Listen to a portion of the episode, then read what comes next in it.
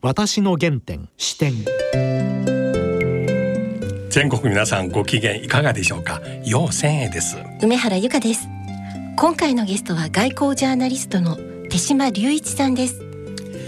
手島さんはですねこの番組これまで何度もご出演されまして、はい、一番面白いのは、はい、もうアメリカの大統領選挙に対する分析と予測ですね。前回のお話ちょちょうどですね米中のあの貿易摩擦、はい、そしてアメリカの選挙をもう左右する決定的な州と米中貿易摩擦の関係について非常に分かりやすく解説してくれまして、そして今回はちょうどね。ちょうど今また米中の対立は新たなステージに突入しましたね。はい、ウィーチャットと TikTok をそうですねね、45日後に取引停止するかもという。そうですね、はい、またさらにそれを受けてトランプ大統領が11月3日の選挙を向けて、はい、それ以上の対中の強硬策出すかどうか、はい、出すならどんな内容か、そういったことも含めて聞きたいと思います。はい、それでは私の原点視点進めてまいります。私の原点視点はい。手島さん今日はよろしくお願いします。久しぶりです。8月7日夕方今日現在。そうですね。このスタジオに伺うことになると大きな動きがやっぱりあるんですね。今までもそうでしたね、そうですね。今日先ほど私ここに来る前に、うん、あの上海と香港の株式市場の起きまして、はい、いわゆる中国版 SNS の WeChat の親会社テンセントの株が一時10%ぐらい暴落しましたね。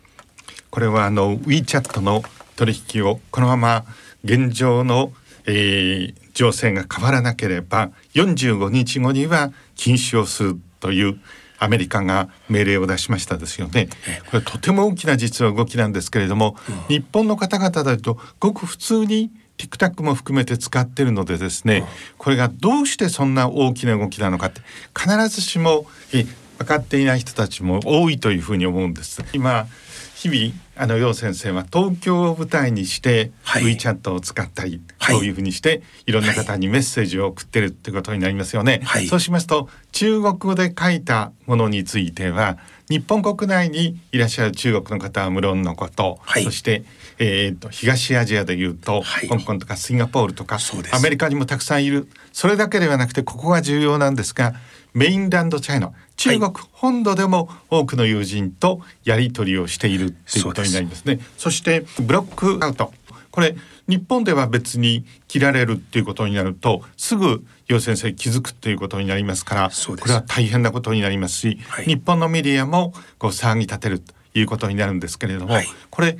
アメリカやそれから日本国内のユーザーはごく普通に楊先生のえ、はい、そのとコミュニケーションをしているということになりますね。ところが最近突然この動きでまさに前哨戦なんですけれども、はい、中国国内ではもう見られなくなってしまった。中国の今当局に非常に従属的なっていうか言うことをよく聞く人は大丈夫だけれどもえ独自の、えー、っとこう言説を唱えている人たち。その中で特に今の習近平体制に厳しい物言いをしている人たちの WeChat は中国国内では遮断されて見ることができないこういうことですね。そうですね、うん、それではですね、どうしてこんなことができるのかという根本的なことなんですが、こういう WeChat とか TikTok のこういうシステムっていうのは、えもともとは中国のシステムを借りてはいるんですけれども、これ中国企業が大元でそれをコントロールしている。つまり大きく言うと中国のシステムだということになりますからそれを中国国内ではここ断ち切ることができるとこういうふうに考えていいですか？そうですね。でもそれに対して今、海外にいる中国系の人、うん、あるいは中国国籍まだ持ってらっしゃる方、特にアメリカにいる中国人の方が結構アメリカ政府あるいはいろいろ関係部門にその現象この状況を伝えてるんですよ、うん、つまりこの会社はニューヨークに上場してるので、はい、アメリカの国内法の適用範囲内であるはず、はいはいうん、で中国国内でそうやるならいいけど、うん、ここはアメリカで、今アメリカのユーザーがアメリカ国内でこういうことをされてると、これでよろしいですか、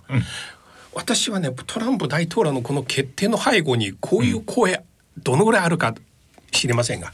ちょっと一つの背景かもしれません。つまり、えーアメリカとそれから中国の間をこう今インターネットテクノロジーってまさに国境を変えて自由に行き来をしている、で実際、えーこういう会社っていうのはアメリカで上場もしてますから、一種の中国から始まったとしてもアメリカ企業でもある。その逆の形もありますよね。そうですね。いう自由なコミュニケーションのラインをここでですねトランプ政権としてはかなり強硬な手段で断ち切ったということになりますから今米中対立というようなことがよく言われますけどそれがインターテクノロジーのインターネットテクノロジーのそういうサイバースペースにも及び始めているつまり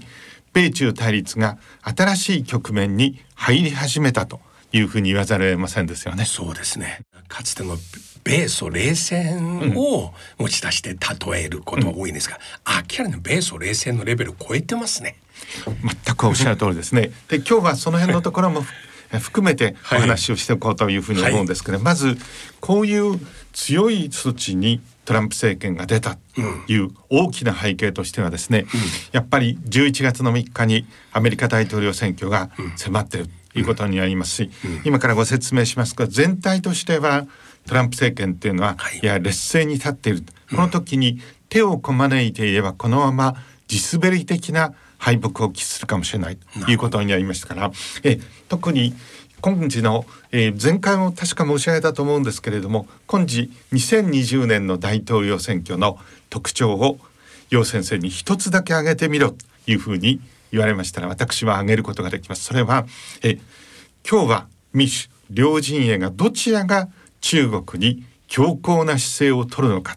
え対中姿勢をまさに問われる選挙でもあるということになります。その時にトランプ政権はですねそのことはよく知ってるわけですからえ民主党の大統領候補に決まっているバイデン陣営に対してはですね、これあの民主党系の団体からお金が出てるんですが北京バイデンというですね えキャンペーンをつまりえバイデンえーの前副大統領は中国に弱腰だと、ビジネスでも、えー中国にまさにこう心臓部を握られているんだというようなキャンペーンをしているということになりますね。このことからもわかるようにどちらが中国に強硬なのかということをアメリカの有権者にアピールする。それはえー取りも直さず今アメリカ国内の中ではですね、えー保守的な共和党の支持層だけではなくてリベラルな民主党支持層の中でも中国に対する強硬姿勢が強まっているということになりますよね。特に香港については、一国二制というのはこれからも機能するというふうに誰もが信じていたんですけれども、まさに国家安全維持法というのができたことによってですね一国二制がまさに形骸化しているということになりますから当然リベラルな、え民主党の支持層の中からも中国とりわけき習近平政権については厳しいあの意見が出始めているということになりますからここアメリカ大統領選挙の大きな争点にこの中で劣勢に立っていたトランプ大統領としては、えー彼らの視点から立つとここで起死回生の一打をということで、えーこの WeChat と TikTok と組み合わせてですね、通打を浴びせた。ということなんだというふうに思うんですけれども、さてここで楊先生に伺いたいんですけれども、これほどのですねトランプ大統領そしてポンピオ、えー国務長官にねこれほど中国のウィークポイントはここなんだというふうに教えたまさにブレーンがいるように思うんですけどどうでしょう？これね連日ね、あのアメリカのメディアにも報道されてますが、また中国の政府系新聞も名指して今批判してる人物一人います。キーパーソンがいますんでね。そうです。はい。これはもともとアメリカにいる大学の教授なんです。これ22歳の頃中国の天津の名門南海大学、はいかつて周恩来首相そうですよねの卒を卒業してアメリカで留学して、でこの方がまあ1年前か2年前大学に席を置いたままで国務省に実はまあいわゆる借りられたちょっと、っていう感じでポンペオ国務長官のそばで対中政策、ですから今までアメリカのメディアの話ではペンス副大統領のあの演説。演説。ハドソン研究所の演説ですね。ええはい。あとポンピオ国務長官の最近のあの演説。実際この彼がかなりしアイディアを出した、はい。こいわゆるスピーチライターの一人であると。あの漢字であの「よ」という私のこの「よ」では余るのよですね。余るという、はい。ようさんですね。はい。で彼はねあのかつて四川省の名門高校はい。で大学全国統一試験、四川省1位です。名うての秀才ということになりますね。これ中国かつて華僑試験はい。の時に、まあ県レベルの1位は例えば2位は秀才ですね、はい。最後全国の例えばトップで上限っていうんですね、状況の行に元旦の元上限、これだけ四川省上限なんですよ、彼の出身の高校もこれを誇りとして彼このお名前と何年何年四川省1位になられたことをここの記念碑のようなところに刻んでるんですよ。本来簡単に消すことができないんですが最近ここに異変が起こったんですよね。先日これを消しまして、はい。あと中国の環球時報っていう人民日報の子会社、まあタブロイド紙のような新聞ですが連日彼を名指して批判してますね、売国道と。ということでですから在米のねこういう活動家っていうかあるいは中国の現状に対してはい。かなり憂慮してる、ん中国系の人がこれまでと違ってちょっとホワイトハウスとつながって声上げてる感じで。そうですすね。そして一番中国の痛いところをですね、え政権に教えた。そして大統領選挙を前にまさにトランプ政権ポンピオ国務長官は殿下の方とづいたと言っていいと思うんですけれどもこれ今申し上げたように、えー、11月の3日の大統領選挙を迫が迫る中で重要な動きということになるんですけれどもこの大統領選挙はコロナ禍もあってですね楊先生随分と様変わりをしているということになります。これ普通ですとですねこの7月8月っていうのは大統領選挙のハイライト。僕もこう現場で5回以上取材をしたことがありますけれども、えーここので段階でいうと今えー、とホワイトハウスでは共和党が握っていますからまずチャレンジャーのが、はい今年の場合でいうと民主党から党大会を開いて、はいそして正式に民主党の大統領候補、今回の場合でバイデン前副大統領を決める。ということになりますよね。それに続いて今度共和党が受けて立つ側としてですね、えーこの現職がいた場合には現職まさにトランプ大統領を、まあ形の上ではありますけれども正式に共和党の大統領候補に、はい。これで一騎打ちにとはい。いうことになりますね。通常の場合でいうと接戦の場合は、えー民主党の側が最初に党大会を開くと、これミリアが一斉にそこに、そして民主党大統領候補の重要な演説。これ次期政権をもし取るとすれば、その政権の骨格が分かってくるわけですから、はい。それによって頭一つを抜け出すんですね。はい。でそれで受けて立つ側はまた再び次の党大会共和党の党大会で、えーはい。まさにミリアのあのはい。中国をこう存分に引きつけて追い返すかギリギリのところに、そして11月の3日の大統領選挙の前に普通3回か4回このまさにテレビ討論を行ってそこで失言をするのか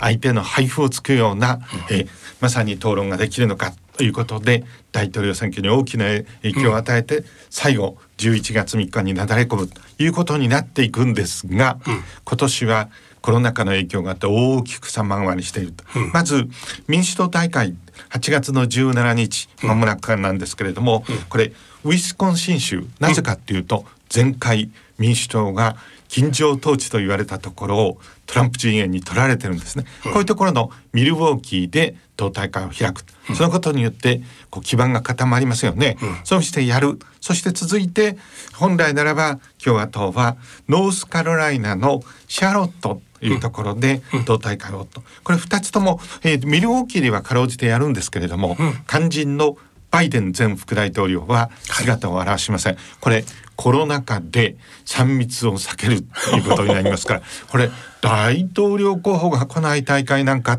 ということになっちゃいますよね。はい。まああのえインターネットを通じてはあるんですけれども、で対して共和党大会も本来ならば、ノースカロライナってここは共和党として絶対に落とすことができないところでやるっていうことになったんですけれどもここ地元でですね、こんなコロナ禍の中で全米から人がっていうことについてでシャーロットとても綺麗な街ですからやっぱりこの GoTo キャンペーンで東京の人が来たくない 来てほしくないと同じですよね。これ流れてしまって結局、え一種の、えトランプ陣営の地元なんですけどもフロリダ州のジャクソンビルでということになったんですがこれも、えあの通常の形では成立をしないということになったのでこれアメリカ大統領選挙でまさに花っていうのは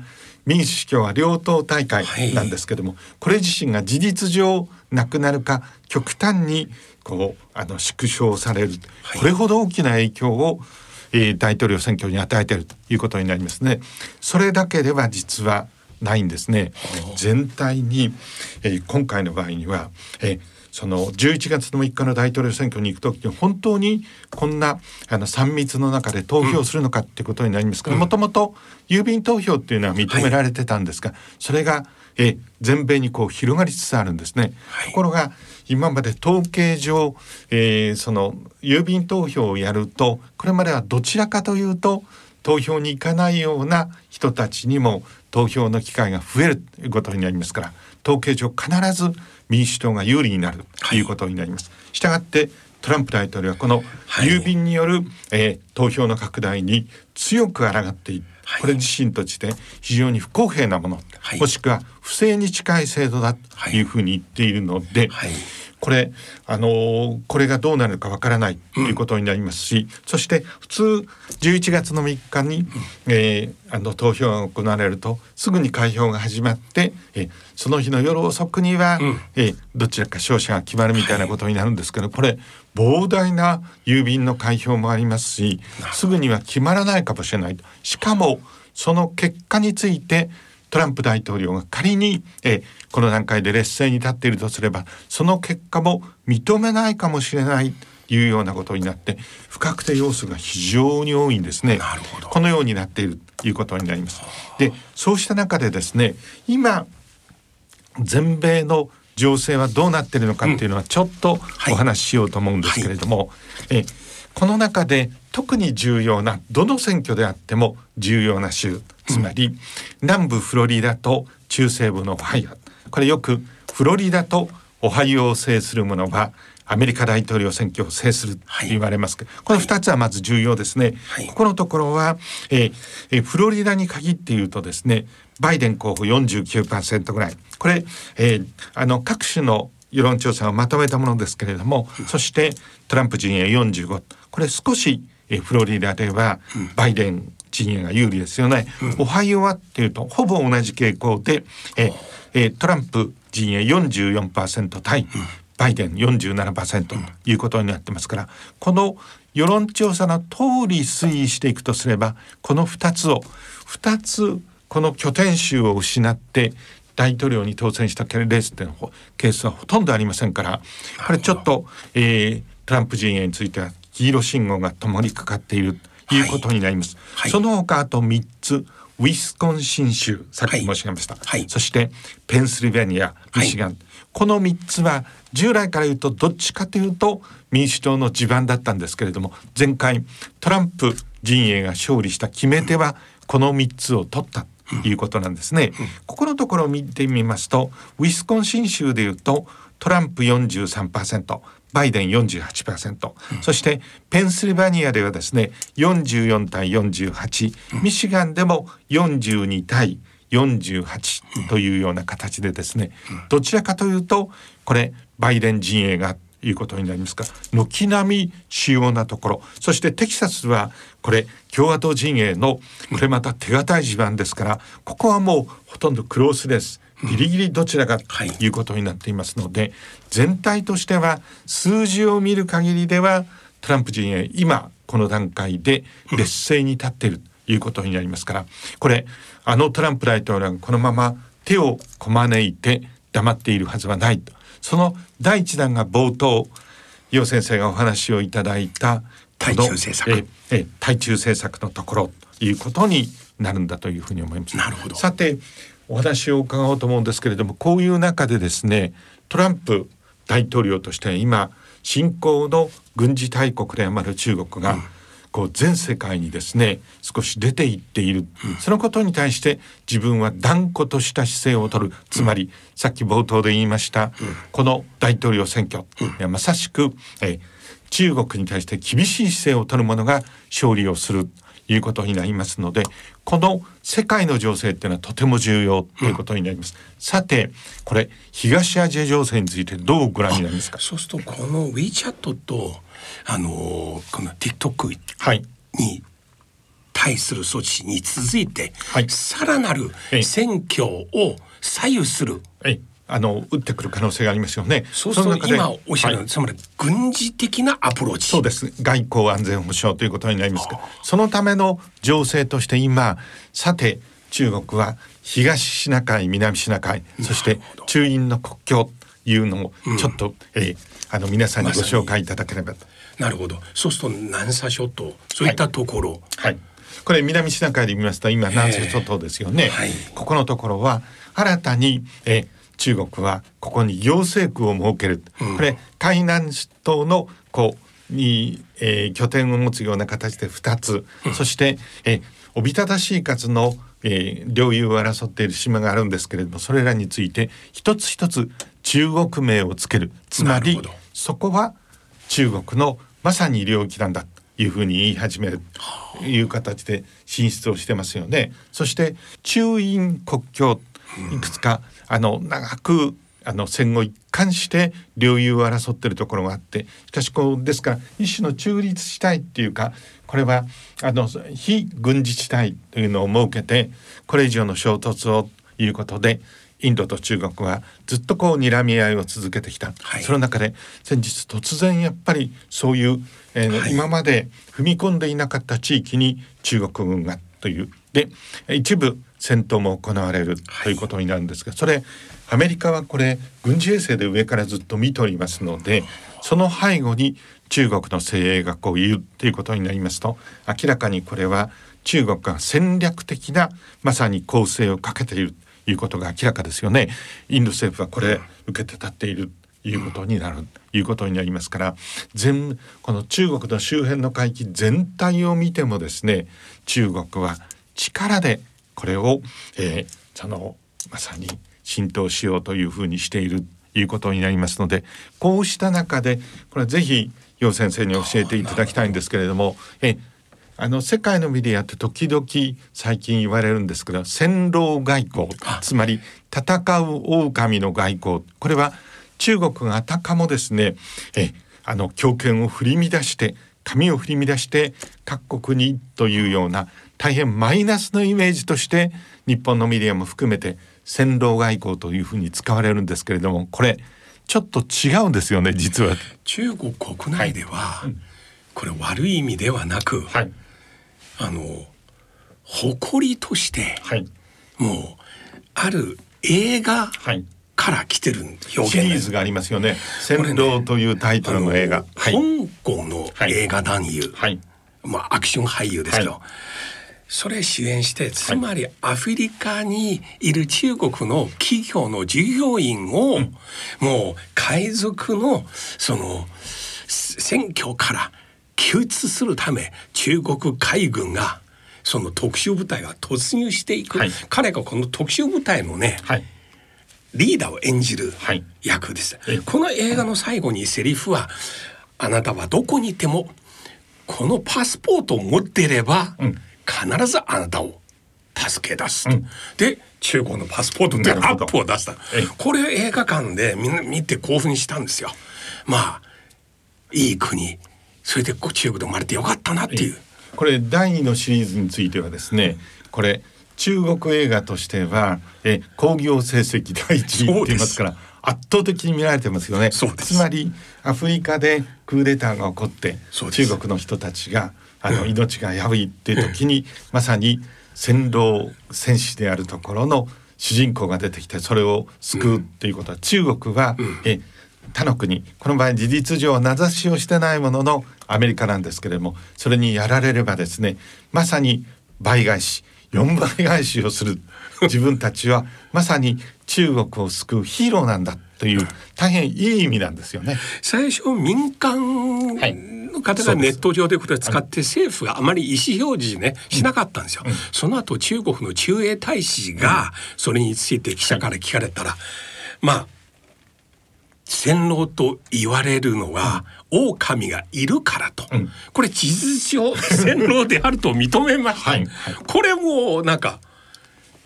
市民権得たように、こう正式にこれがどんどん使うようとになった。ても興味深いですよね。つまり先導という言葉をあのうん。巡っても、え西側が使っているものと中国っていうのに大きな落差がある。このようになっているということになりますからやっぱり米中の対立って前から深まってきたんですがこのところに冒頭のまさにインターネットテクノロジーの世界を、スペースインターネットのスペースをめぐる大きな戦いということにもなりますから、ここでもそれはさらにこのようなあの、えー地上でもですね、大きな特に海を中心にそしてインドでは陸を中心に米中の対立が徐々に深まっているということになりますし前回も申し上げたと思うんですけれどもそれと同時に今や安全保障の視線上はさっき言いましたサイバースペースに加えて宇宙に移りつつあるということになりますから、ここ宇宙を舞台にも米中のまさに対立が深まっている、GPS そうですとかね先日、えーそのようになっているまで言いますからこれ新たな、えー局面に入っている、まさにそうした渦中に日本というのはいるということになりますよね。なるほ。ど。日本はこれからどうなりますか？このすでにもう自民党内甘利さんをはじめとするグループが日本もあの TikTok あと WeChat に対してアメリカと同様な措置を取るべきという提案が出てますが、はい。日本もそうししますかね？えあの日本でですねあの日本にこの拠点を持つあの日本の人たち。そしてあの中国国籍だったんだけど日本の国籍や今香港のパスポートを持っている人たちがまさにえ、その日本国内や東アジアでだけではなくて、中国に向けてですね、いろんなメッセージを発している、それが突然断ち切られるというようなことになりました。まさに言論の自由の旗を掲げる日本政府としてもこれ座視することができない、これは同様にこれ香港のケースも同じですよね、香港の一国二制を前提にして中国と日本はこうお付き合いをしてきたんですけれども、その、えー香港に国家安全法というのを適用する、ということになりますからえこの時に従来日本外交の大きな旗頭いうであるですね、デモクラシーというものについて、そのデモクラシーの理念とこう比べてみた時に日本はどうすべきなのかということになりますとこれイギリスやアメリカ大変厳しい措置を取っているということになります。日本はもちろん中国と長い間のお付き合いもありますので、ねえー単純に強硬姿勢を取ればよいということにはなりませんけれどもしかし、原則的な問題についてはですねまさに日本はどうすべきなのかということは、世界の国々が日本のことを見ているということになりますから、えここでは香港の問題に日本がどう対するのか。いざ香港の人々がまさに政治的な弾圧を受けた時に、日本はこれを政治亡命として引き受けるのかどうか、はい。そして一国二制の維持というものをあの国際条理、国際政治の舞台で日本のリーダーがどう訴えていくのかということにもなりますし、このような言論の自由なこう行き来というものが中国によって一方的に断ち切られた時に日本はどうすべきなのか、このことは議論を尽くして日本として毅然とした姿勢をやっぱりす示すべきだと思いますね。世界は再びダイナミックに動き出しましたね、そうですね。そしてこれもう一つ申し上げておかなければいけないんですけれども、えーその、えーコロナの時代にですね、実は、えーえーコロナをめぐる大きな動きがある一言で言いますとまさしく、えーそのコロナを制するものはもっと言いますとコロナウイルスをまさに駆逐するためのワクチンや治療薬を制するものは世界を制するということになりますよね。こういう時にえー、とアメリカではもうあのそしてイギリスでは、このために大変な拒否を投じて、はい。新たな、えーコロナのワクチン、ウイルスの開発に当たっている、はい。ということになりますよね。はい。ここの段階で言いますとこれ、えー7月の半ばの段階ですけれども、えー現在世界中で163種類のコロナワクチンの開発が進んでいてそのうちすでに23種類が治験といってえ第三。患者さんにえこれをあの投与して実際に効果があるのかとかいうところになっていますし、ついこの間も報じられましたけれどもイギリスのアストラゼネガという、えーその製薬会社はワクチンの開発を進めてますので、日本はこれ1億回分を購入をする。そしてアメリカのファイザーからもですね、え600万人分の、えーまさにあのこの供給を受けるということがこれ巨額のお金を払わなければいけないんですけれどもこういう手当をしているということになりますからこれもしコロナウイルスを、えー駆逐するためのワクチンの開発に完全に成功したという国が出てくると、これ経済活動をうんと、えー活発にできるということになりますからこれ世界経済の中でもまさに一つ頭を抜くということになりますからどれほど熾烈な戦いが今行われているのかということになります。さてこういう段階で、はい。実は、はい。えーつい先日、はい。アメリカ政府ははい。この、まさにサイバースペースでの措置に先んじるような形でこれヒューストンにありますはい。中国の総領事館をはい。閉鎖すると、はい。えー7月24日の動き、これも大変大きな動きでありました。えーどうしてたくさんある総領事館のうち、ヒューストンが狙われたのかということになりますね。これまさにワクチンをめぐる熾烈な米中の争いを反映したものということになりまして。これテキサス大学の有名な研究所も含めてヒューストンっていうのはこういうワクチン開発の一種のあの中心地ということになります。そこに中国の人たちはさまざまな形で中国人のケースもありますしそして中国政府の意を受けて入り込む研究所。ただこれ大変重要な一種の国家の安全保障にも関わることということになりますからこれ研究所に勤める時には中国政府と関係があるのかどうかということを書面でちゃんと申告しなければいけないと、していない場合には契約違反になるということになりますから、はい。去年の段階からすでにヒューストンで働いているこの、え研究員の中で、えそういうしたちゃんとした申告をせずに研究所に出入りをしていたという人たちが複数でありますけれどもすでにえ職を解かれているということになります、つまりアメリカの情報当局はですね、えまさに中国はこのような貴重なワクチンをめぐる最新情勢をえー、かすめ取っているのではないかと。これ司法当局も正式に言っているんですけれども、こういう動きが出ている、その中心が、えーヒューストンの中国の総領事館中国の総領事館の中に一回逃げ込めばここはアメリカの 司法が及ばないいわば聖域ということになりますからそれを今回閉鎖する挙に出るということになりますので、こういうコロナ禍のえまさに情報をめぐるインテリジェンスをめぐる動きというものはこういうところにも出てきているということになります。ワクチンをめぐる争いここまで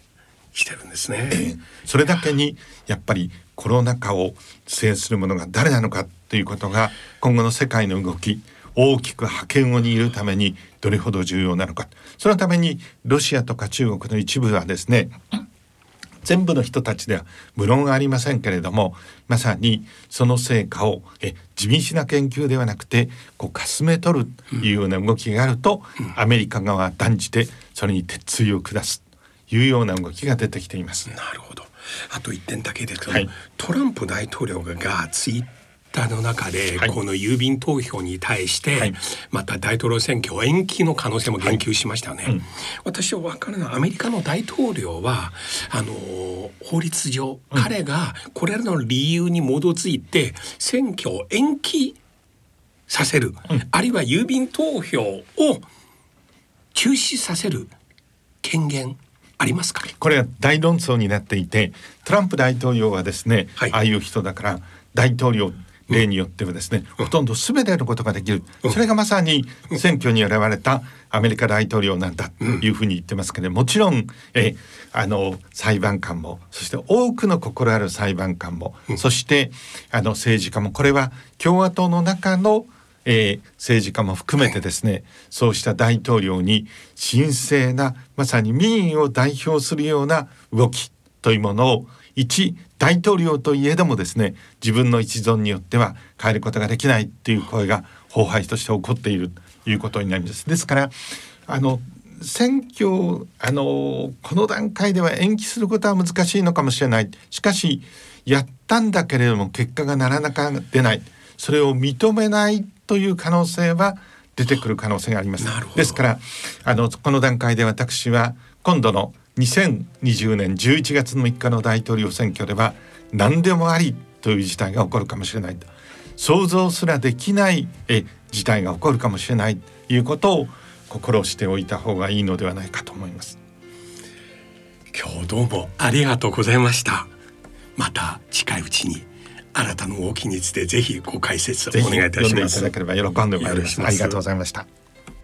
私の原点視点い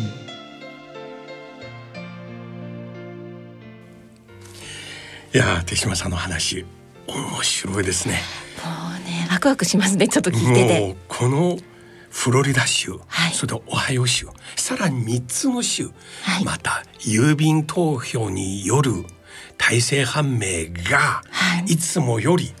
かなり遅くなる、その長引く場合、トランプ大統領が大統領の権限を行使して何か手を打つかもしれないんですね。もともとね大統領選は敗北宣言をするまで終わらないというね、うん、ことになってますからなんかそのあたりで一波乱あるかもしれません。最後に手島さんが今回のアメリカ大統領選挙を何年もあり選挙と名付けましたね。はい、そしてそんな手島さんの最近の著書「公安調査庁」が今ベストセラーになってます。はい、手島さんと元外務省の主任分析官佐藤勝さんとの対談によるご本なんですけれどもいろいろ公安調査庁の極秘情報の話とか、はい、非常に面白いご本なんですよね。はい、はい、これは今年7月に出版されまして、はい、大変今人気ですね。はい、アマゾンの書評でも大変い。い評判が出ています。そしてこの5本をリスナーの皆様にプレゼントいたします、はい、MI6 ですとか公安調査庁ですとかそういったインテリジェンスについての分析がなされているというまさに先ほど番組の後半でおっしゃった、はい、今回ワクチンをめぐる米中の争い、インテリジェンス戦争。という話と書かれますね、はい、はい、この5本をリスナーの皆さん5名様にプレゼントいたします。ご希望の方は番組のホームページからお申し込みください。はい。はい。それではそろそろお時間です。お相手は陽線へと。梅原由香でした。